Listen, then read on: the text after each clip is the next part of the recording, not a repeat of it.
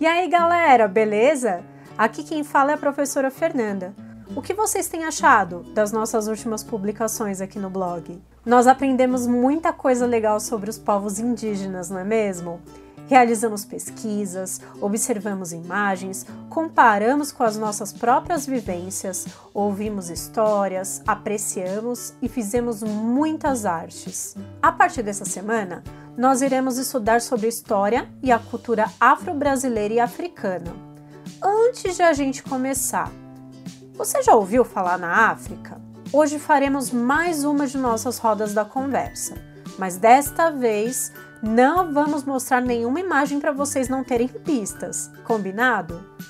Antes de a gente começar, chame um adulto para registrar as suas respostas. Ele ou ela podem anotar em um papel ou até gravar suas falas. Preparados? Então vamos lá! Primeira pergunta: O que é a África?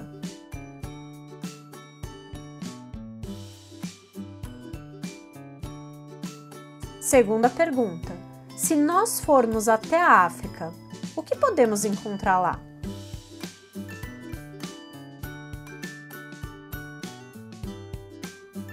Terceira pergunta: Existem pessoas e animais que vivem na África? Se você acha que sim, como é que são eles?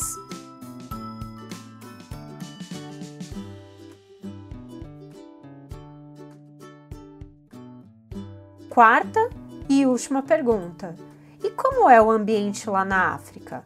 É frio, é quente, tem casa, tem prédio? Tenta imaginar.